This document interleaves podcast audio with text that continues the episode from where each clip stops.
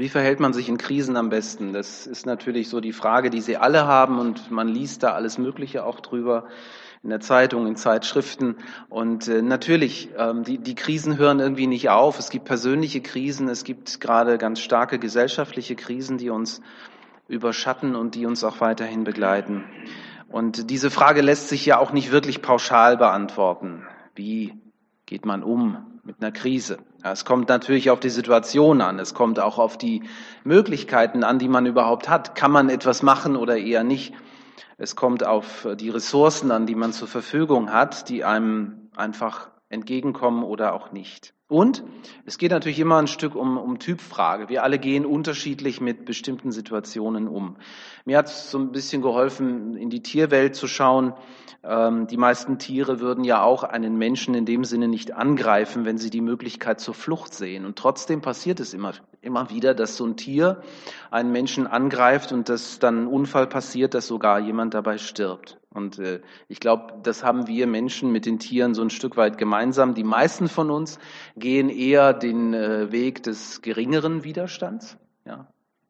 Wenn eine Krise ist, wenn eine Herausforderung ist, man ergreift dann lieber die Flucht oder man versteckt sich, statt die Initiative zu ergreifen. Und das ist mir wichtig hier zu sagen. Das eine ist nicht richtig und das andere ist nicht falsch, sondern ähm, beides kann in, der, in dem Moment einfach richtig sein. Wenn du ein, ähm, ein Hase-Typ bist, der gut und schnell rennt, dann wirst du eher laufen, wenn die Krise kommt. Und vielleicht ist das gut so. Wenn du ein Igel-Typ bist, dann schützt du dich eher mit deinen Stacheln und dann sitzt du das Problem vielleicht auch aus. Wie gesagt, beides kann richtig und kannst falsch sein. Äh, in Psalm 11 habe ich so ein paar Dinge entdeckt, die ich, wie gesagt, heute mit der Überschrift mitgebracht habe. Krisenmanagement für Christen. Gedanken, die mir persönlich hilfreich geworden sind in den letzten Wochen und äh, die ich heute mit euch teilen will. Und wir schauen jetzt mal ähm, auf die erste Folie. Hier haben wir gleich den ersten Vers. Hier heißt es, wenn du in Sicherheit sein willst, flieg hinauf in die Berge wie ein Vogel. Und das ist ähm, etwas, das David, der diesen Psalm wohl gedichtet hat. Man weiß es immer nie ganz genau, weil hier steht dann zwar ähm, von David, man kann das Ganze aber auch anders übersetzen. Dann würde es zum Beispiel auch heißen für David oder David gemäß in Anlehnung an David. Aber gehen wir mal davon aus, dass David diesen Psalm gedichtet hat, weil äh, Situationen in seinem Leben erinnern natürlich ganz stark daran. Er war immer wieder auf der Flucht und er hätte sich das gewünscht, dass er Flügel hätte wie ein Vogel, der dann einfach wegfliegt und dann ist er in Sicherheit. Und um so eine Situation geht es hier offensichtlich. Und da sagt ihm dann eben jemand, wenn du in Sicherheit sein willst, dann bleib nicht hier, dann versteck dich nicht, sondern dann flieh, so schnell es geht, flieh in die Berge. Also mir sind Menschen eingefallen in der Ukraine, die gerade eine große Unsicherheit erleben und äh, man liest da sehr viel Unterschiedliches. Manche, die ähm, haben ihr Land verlassen und sind in Europa hier bei uns ähm, oder auch in anderen Ländern mit und ohne Flügel sind sie hergekommen. Es gibt auch schon Menschen, die äh, sind schon wieder zurück, weil sie äh, sich sagen, ich will doch mein Vaterland nicht im Stich lassen. Und äh, ja, andere sind auch gar nicht erst geflohen, sondern harren immer noch aus und hoffen, dass das Ganze irgendwie überstanden werden kann. Und das sind für mich so, so Bilder, die deutlich machen, wir Menschen gehen unterschiedlich mit Krisen um.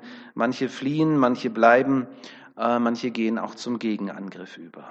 Ein guter Bekannter von mir hat gerade einen heftigen Krebs und nach Chemo und Bestrahlung ist ihm eine kurze Verschnaufspause vergönnt gewesen. Jetzt wächst der Tumor wieder und er steht vor diesen schwierigen Fragen. Schaffe ich noch eine OP? Nochmal Chemo mit all dem, was es bedeutet? Oder gebe ich auf, weil es sowieso nichts mehr bringt? Also ihr merkt an diesen Beispielen, die vielleicht erstmal auch krass sind, aber die, die helfen so ein bisschen zu verstehen. Wir alle stecken immer wieder an, in krisenhaften Situationen und ja, einfache Antworten gibt es in dem Sinne nicht. Sie betreffen uns jetzt vielleicht nicht, diese Krisen mit Ukraine und Krebs, aber ja, wir stellen fest, wir sind immer wieder herausgefordert und manch einer von uns wünscht sich Flügel, dass er abhauen könnte, dass er einfach mal weg äh, fliegen könnte. Ähm, und ich habe das auch von einem Kollegen von mir gehört, jetzt die Tage nochmal, dass er sagte, Viktor, weißt du eigentlich, ob das Flucht ist oder Berufung, dass du jetzt als Pastor gehst? Und ich musste ihm ganz ehrlich sagen, und ich sage es auch euch so, ich weiß es manchmal nicht genau. Ja, also es ist alles ein bisschen komplexer. Flucht hat tatsächlich ihre unterschiedlichsten Gesichter. Manche flüchten aus ihrem Ehealltag und gehen fremd. Die Medien sind eine, eine geniale Art zu flüchten. Die Leute kommen von einem harten Arbeitstag nach Hause, schalten erstmal den Fernseher an und entfliehen dem Grau ihres Alltags und sei es nur für ein paar Stunden. Alkohol ist äh, ein ziemlich äh, fieses Instrument, um aus einer Situation zu entfliehen, weil ähm, manche werden dann abhängig. Ja, aber das sind einfach auch nochmal Beispiele dafür, dass, ja, dass ähm, Menschen verschiedene Instrumente suchen, um zu flüchten. Und diesen Gedanken greift ja auch der Dichter dieses elften Psalms auf. Wir können nicht mit Bestimmtheit sagen, ob es David war, aber wie gesagt, wir können uns da in diese Situation ganz gut hineinversetzen. Bevor er König wurde, führte er ähm, ein Leben als Hirte. Das mag noch irgendwie so diese interessante und schöne Zeit für ihn gewesen sein. Und dann war er ganz viel auf der Flucht, weil König Saul ja wusste, dass ähm, Gott den David zum König bereits bestellt hatte. Und er hat im Grunde genommen alles getan, um das zu verhindern. Genau, blieb immer wieder auf der Jagd nach ihm. Und David war monatelang immer wieder auf der Flucht mit seinen Männern, die zu ihm hielten. War eine schlimme Zeit. David wusste am Morgen nicht, ob er am Abend noch am Leben sein würde. Er konnte auch niemandem wirklich trauen und er lebte mit diesem ständigen Gedanken, entdeckt und gefangen zu werden. Das spürt man hier auch, wenn ihm einer das hier sagt. Flieh doch. Meint er das gut mit dir? Soll ich wirklich fliehen? Was soll ich machen? Und er entscheidet sich letztlich dagegen. Und ähm, wir schauen gleich mal im Einzelnen warum er das so tut. Wie gesagt, es kann richtig und falsch sein, die Flucht zu ergreifen. Das ähm, lassen wir einfach mal so stehen. Und die Entscheidung, ob man das eine tut und das andere lässt, das ist eben nochmal eine ganz andere Geschichte. Flucht ist generell okay. Flucht kann dir das Leben retten. Ja, wenn du äh, auf dem Zebrastreifen stehst und denkst, du bist da sicher, dann ähm, ja, wenn, wenn sich da ein Fahrzeug ganz schnell nähert, solltest du vielleicht doch überlegen, die äh, Beine in die Hand zu nehmen. Es kann manchmal das Leben retten. Der Rat, den David hier bekommt und den er hier in diesem Psalm verarbeitet, ist vielleicht sogar gut gemeint gewesen. Vielleicht hat es ein guter Freund zu ihm gesagt. Aber David sagt für sich selber, dieser Rat ist aus Angst geboren. Und deswegen werde ich ihm nicht folgen. Er führt nicht zu einem wohlgeordneten Rückzug, sondern er führt zu einer panischen Flucht. Und die kann manchmal schlimmer sein, als sich der Bedrohung selbst zu stellen. Panik ist nicht hilfreich. Panik, und das kennt ihr vielleicht auch selber, vielleicht fallen euch selber Situationen aus eurem eigenen Alltag ein. Panik schaltet das logische Denken aus und führt meistens ins Chaos manchmal sogar in den Tod. Ich musste, wenn ich jetzt, ähm, auch das kam mir dann natürlich wenn wir jetzt nach Duisburg gehen, ähm, das war 2010 äh, so, am 24. Juli, ich habe nochmal nachgeschaut, die Love Parade in Duisburg. Und Panik führte letztlich dazu, Massenpanik, dass diese jungen Leute sich gegenseitig zerquetschten und tottrampelten. Ja. 21 Menschen sind damals gestorben, über 600 wurden verletzt. Ich kann eine eigene kleine Geschichte erzählen, die zum Glück nicht so schlimm ist. Ich geriet da auch in Panik. Das war in einem Kaufhaus. Meine Frau wird sich da noch gut dran erinnern. Wir hatten unsere Kinder mit und die waren damals noch klein und äh, ja, ich konnte mich auch selber noch dran erinnern, als ich selber noch klein war. Das war ja immer langweilig, mit den Eltern in so einem Kaufhaus zu sein. Und was macht man? Man, man spielt Verstecken und tobt und rennt da rum zwischen den ganzen Kleiderständern. Und so haben unsere Jungs das natürlich auch gemacht. Und dann ist da plötzlich dieser Schrei und alles verkrampft sich in mir. Und dann sehe ich unseren Micha, unseren Jüngsten, das Gesicht blutüberströmt, die Arme zucken hilflos in der Luft, entsetzte Rufe überall und Blicke. Und ich gerate in Panik. Ich schnappe das Kind und renne an die Kasse und die Kassiererin hat sich äh, sehr mühelos auch von dieser Panik anstecken lassen. Krankenwagen, Notarzt, um Himmels Willen, der Junge verblutet, ja. Das war eine Platzwunde. Und die sieht dann halt immer sehr schlimm aus. Und ähm, ja, ganz so schlimm war es zum Glück nicht. Es wurde auch alles wieder gut. Und im Nachhinein denke ich, Ich hätte auch anders und besonnener reagieren sollen. Dann hätte ich vielen Menschen und nicht zuletzt mir selbst eine Menge Stress erspart in diesem Kaufhaus. Ja. Meine Frau muss gerade grinsen, sie hat das alles noch vor Augen. Also was ich sagen will, Panik ist kein guter Ratgeber. Deshalb lautet Regel Nummer eins im Krisenmanagement für Christen, und ihr seht es hier auf dieser zweiten Folie, gerate nicht in Panik. Nimm diesen Gedanken mit. Panik ist nicht gut. Nun sagst du, ja, ist eine tolle Regel. Wir werden uns das gleich auch nochmal, das, das Ganze hat einen Dreierschritt, da kommt gleich noch mehr dazu. Aber schauen wir mal auf Folie Nummer, Nummer drei. Da äh, sehen wir einen weiteren Bibelvers und das will uns tatsächlich in dieser Richtung weiterhelfen. Der Grund, weshalb wir nicht in Panik geraten müssen, steht hier. In Vers 4 ist das. Der Herr ist in seinem heiligen Tempel. Ich fand es so schön, dass es jemand so auch im Gebet vorhin in der Gebetsgemeinschaft aufgegriffen hat, dass wir nicht allein sind, dass, dass wir nicht im Chaos allein gelassen sind von Gott. Er ist auch noch da. Und hier wird jetzt nicht unbedingt gesagt, dass er direkt neben uns ist, aber da ist einer, der, der hat die Kontrolle. Ich weiß nicht, wie gut euch der Gedanke tut, aber sich vorzustellen, da ist ein Tempel im Himmel und Gott ist da und er sieht das alles. Mir hilft das. Mir tut es gut. Der Tempel in Jerusalem war ja, wenn es dieser Psalm von David ist, noch nicht gebaut. Aber ähm, es gab für den gläubigen Israeliten gab es ja ähm, praktisch die Stiftshütte und dort wurde Gott angebetet. Dieser Tempel, der wurde ja erst von Davids Sohn, von Salomo errichtet. David ähm, weiß aber, wie das ist, wenn man die Nähe Gottes sucht. Und ähm, vielleicht ist es für ihn auch einfach ein Bild. Ein Bild, da ist im Himmel ein Tempel und Gott ist da. Und genauso steht das hier auch. Schaut euch mal den nächsten Vers hier an auf der nächsten Folie. Der Herr ähm, ist in seinem heiligen Tempel. Und genau, danke Clemens, dass du einfach mitdenkst. Du bist genial. Ähm, und äh, er herrscht immer noch vom Himmel aus. Also es ist äh, nicht Zukunftsmusik, er wird oder er hat einmal, sondern es ist Gegenwart und das, das will uns helfen zu verstehen.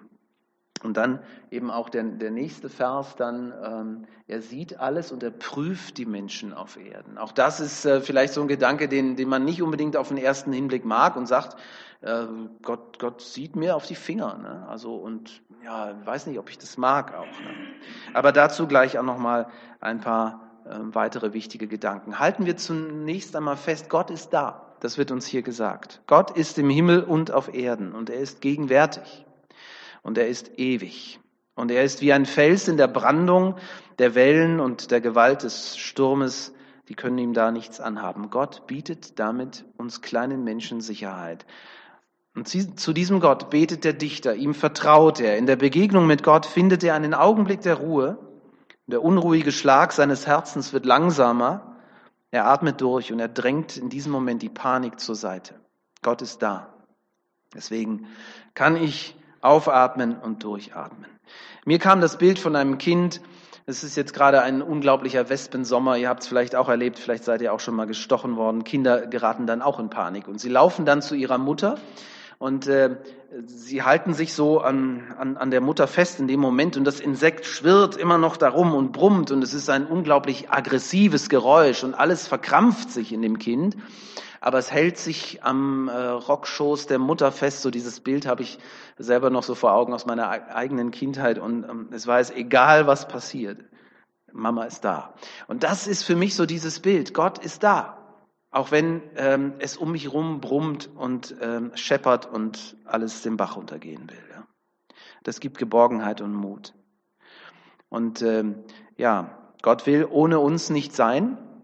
Das ist die gute Nachricht, das ist das, was wir mitnehmen dürfen. Es sind nicht nur unsere Sehnsüchte, die hier vorkommen, sondern es reicht nicht, dass Gott einen Tempel im Himmel hat und von oben runter schaut und uns sieht. Gott möchte uns nahe sein, viel näher noch, viel, viel näher. Deshalb, und das haben wir im Abendmahl gefeiert, wird er in Jesus Christus Mensch und will einfach, dass, dass wir seine Nähe spüren, dass wir wissen, er meint uns und er mag uns. Und äh, Gott meint das nicht nur im übertragenen Sinne so, wenn er verspricht, wo zwei oder drei in meinem Namen versammelt sind, da bin ich mitten unter ihnen. Er meint das wirklich so.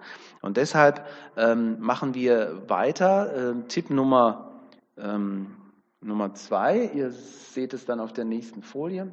Gerate nicht in Panik, das hatten wir und jetzt kommt die Begründung, denn Gott ist dir ganz nah.